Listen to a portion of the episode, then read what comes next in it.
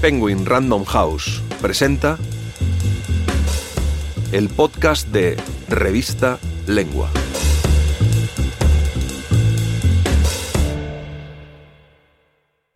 Joan Didion por Zadie Smith.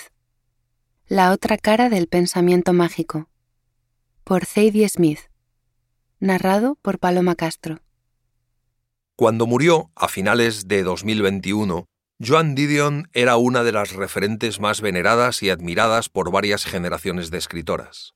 Gran cronista de la contracultura norteamericana, sofisticada estilista en las aguas de la no ficción, capaz de diseccionar con lucidez y agudeza territorios como California, Nueva York, El Salvador, la Miami cubana, sistemas como el de justicia, el estrellato y la familia, la publicación de El año del pensamiento mágico 2005 y de Noches Azules 2011 sobre las muertes de su marido y de su hija la puso, una vez más, en perfecta sintonía con la sensibilidad de la época.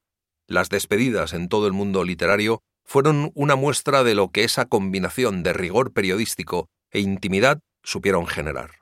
De todas ellas, quizá la más brillante e irreverente haya sido la despedida de Sadie Smith, publicada originalmente en The New Yorker. ¿Por qué?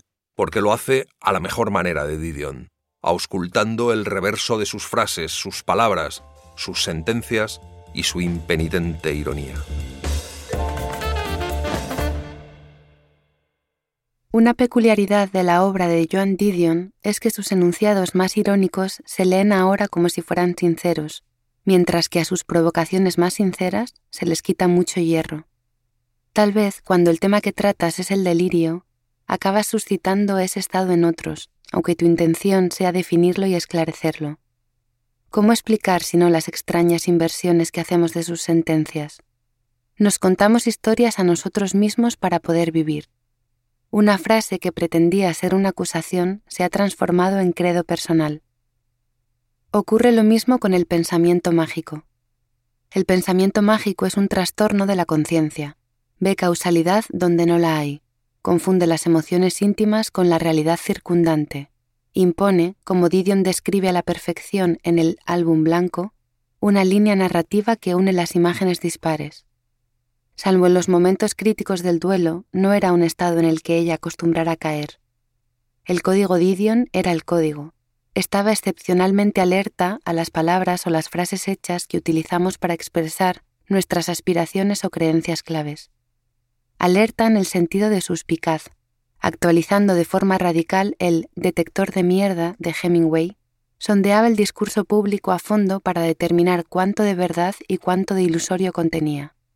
Y hacía lo mismo con su propia escritura. Releyéndola se descubre un rigor implacable, intacto por el paso del tiempo. Quizá por eso resulte más fácil mirar imágenes de Didion que leerla. La imagen causa impacto, indudablemente, pero la lectura es una disección de nuestras aspiraciones y creencias más arraigadas, de todos nuestros códigos. O, por decirlo de otro modo, mientras los demás se tragaban lo que les pusieran delante, ella seguía con su Coca-Cola y sus cigarrillos. Como madre deberías convertirte en intérprete de los mitos, aconsejaba Letty Cotin Pogrebin en el número de lanzamientos de la revista MS es posible rescatar fragmentos de cualquier cuento de hadas o cuento infantil durante una sesión crítica con tu hijo. Otros analistas literarios idearon formas de rescatar otros libros. Isabel Archer, en el retrato de una dama, ya no necesitaba ser víctima de su propio idealismo. Podría ser, en cambio, la víctima de una sociedad sexista. Una mujer que había interiorizado la definición convencional de esposa. La narradora de The Company She Keeps, de Mary McCarthy, podría considerarse esclavizada porque persiste en buscar su identidad en un hombre. Este es un pasaje de su divertidísimo y irreverente ensayo de 1972 The Women's Movement, el movimiento de las mujeres. Qué estimulante verla ensartar una serie de tópicos ideológicos y estéticos que solo se han endurecido en los 50 años que han pasado. Sin embargo, ahora que esos modos de leer no le parecen absurdos a nadie, ahora que de hecho están integrados no solo en las universidades y en las editoriales, sino también en nuestra mentalidad, se hace muy difícil oír el tono ácido en las formulaciones originales de Didion. A quienes nos comprometimos por encima de todo con la exploración de las distinciones y las ambigüedades morales, el análisis feminista se nos podría antojar un determinismo particularmente estrecho y lleno de fisuras. ¿Qué le sucede a Didion cuando un determinismo particularmente estrecho y lleno de fisuras se traga no solo el movimiento de la mujer, sino el mundo entero? Nos engañamos a nosotros mismos, la rehacemos a nuestra imagen y semejanza. Es un derecho de los oprimidos organizarse en torno a su opresión tal como ellos mismos la ven y la definen. Aunque por supuesto esta afirmación que la joven Didion consideraba irónica, un intento circular de crear una política a partir de la emoción pura, muy alejado de los ideales marxistas de un feminismo práctico, ahora no se leería solo desde la sinceridad, sino con la ley en la mano. Ya escribiera acerca de la invención de las mujeres como clase, o acerca de Hyde Ashbury, John Wayne, la muerte de su familia o su propio derrumbe emocional, el objetivo de Didion era el sustrato psíquico, que ella situaba justo debajo del mantillo aparentemente racional e ideológico, denso de supersticiones y pequeñas falacias, deseos por cumplir, menosprecio hacia uno mismo y fantasías amargas. Que se la considere un referente del ensayo personal es otra de esas ironías literarias. Incluso cuando escribía de sí misma, Didion informaba con desapego, y era tan poco dada a compadecerse de sus sentimientos como los de Joan Baez, Nancy Reagan o una niña que va de ácido. Ella era solo un tema más entre tantos, susceptible a las mezquinas ilusiones de cualquier ser humano pero crucial y genuinamente interesada en ahondar en el sustrato, sin importar lo que pudiera encontrar allí abajo. No buscaba aprobación, no se dejaba intimidar por lo que todo el mundo decía o lo que todo el mundo pensaba. Aborrecía el tipo de pensamiento que cancela el pensamiento. En su ensayo de 2003, Opiniones fijas o la bisagra de la historia, descubre la cancelación en todos los ámbitos del panorama estadounidense en la soslaya relación de Estados Unidos con Israel, en la condena pública de otra mujer tenaz, Susan Sontag, por atreverse a considerar las motivaciones de Al-Qaeda. En otras palabras, indagar la naturaleza del enemigo al que nos enfrentamos se interpretaba como simpatía por ese enemigo. Ese ensayo aborda las repercusiones inmediatas del 11S, pero para un lector contemporáneo, asediado por opiniones fijas desde todos los flancos, las siguientes líneas pueden tener una aplicación más general. La cuestión en sí ha acabado por verse como implanteable, letal en potencia, el equivalente en una conversación de la bolsa sospechosa abandonada en un autobús. Nos ponemos a cubierto, esperamos a que el asunto se calme, a que quede aislado de forma segura tras deflectores de invectivas y contrainvectivas. Se expresan muchas opiniones, pocas llegan a desarrollarse, menos son aún las que cambian. Con notables excepciones, Didion era una mujer que no acostumbraba tanto a expresar opiniones o sentimientos como a interrogarlos ambos. Si eso aún no llama la atención por lo inusual, a mí me pareció algo sin precedentes cuando la leí por primera vez al finales de los años 80. Que fuera una mujer importaba, y mucho.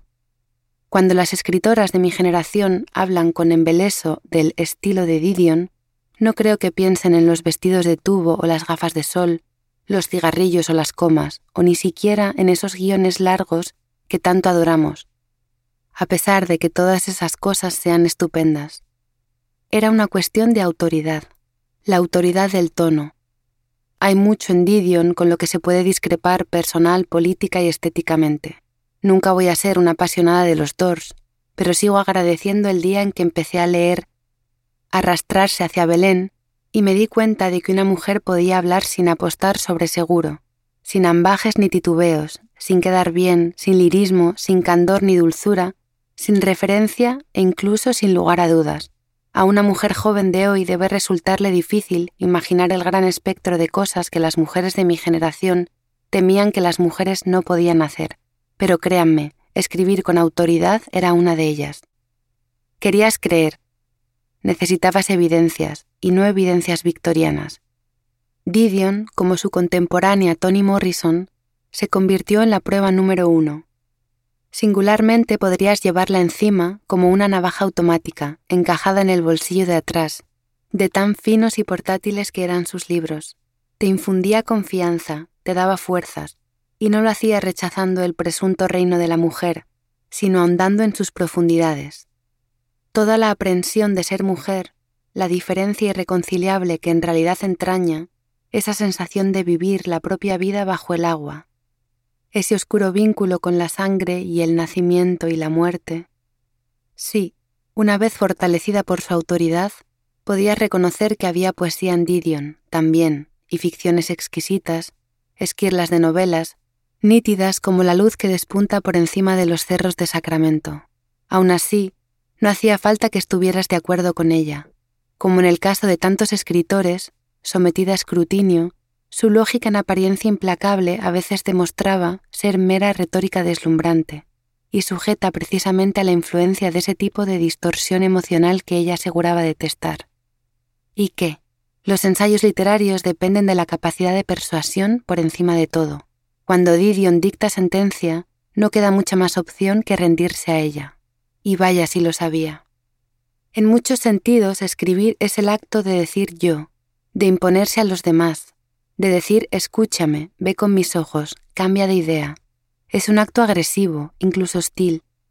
Puedes disfrazar esa agresividad cuanto quieras con velos de oraciones subordinadas y modificadores y subjuntivos vacilantes, con elipsis y evasivas, con el sano propósito de insinuar más que de afirmar, de aludir más que manifestar. Pero no hay modo de sortear el hecho de que poner las palabras sobre el papel es la táctica de un matón encubierto, una invasión, una imposición del juicio de quien escribe sobre el espacio más íntimo de quien lee. La confesión de Didion de ser un matón encubierto, de ser incluso capaz de una invasión mental, otra de las cosas que temíamos que una mujer no podía hacer, fue radicalmente liberadora, tanto si ella misma se consideraba parte del movimiento de la mujer, como si no, esa clase de sentencias suyas desempeñaron un papel vital en ese movimiento. Nunca pude agradecérselo, salvo por imitación consciente e inconsciente. Aunque la idea sin duda le habría parecido sentimental y una generalización innecesaria, pertenezco a un gran ejército de escritoras en deuda con ella. Cuando yo tenía 24 años y estaba muy verde, fui a una fiesta del mundillo editorial en el Upper West Side. Era justo la época en que todo el mundo había decidido que fumar en interiores era intolerable con lo que se trasladó una gran presión social y práctica a los balcones. Era también un periodo de pensamiento mágico, en el cual mujeres como yo, aunque fumadoras habituales, dejamos de comprar tabaco y preferíamos pasarnos la noche a la caza de almas no tan cándidas a las que gorronear un cigarrillo. Y ahí estaba ella, una de las menos ilusas, de pie en un rincón, fumando, dentro. Era muy menuda y muy vieja, me dio un cigarrillo sin mayores comentarios y solo cuando llegué al balcón, un joven y entusiasta escritor americano me explicó quién era. En ese punto de mi vida yo sabía muy poco de autores, de sus mitologías o sus biografías, o incluso de su apariencia física. Solo los conocía a través de la escritura. Emocionada, me planteé entrar de nuevo a toda prisa y deshacerme atropelladamente en elogios con la gran autora norteamericana Joan Didion de quien tanto había aprendido, que había significado mucho para mí a nivel personal. Pero, recordando sus sentencias, decidí no hacerlo. Si quieres leer este y otros artículos, entra en revistalengua.com.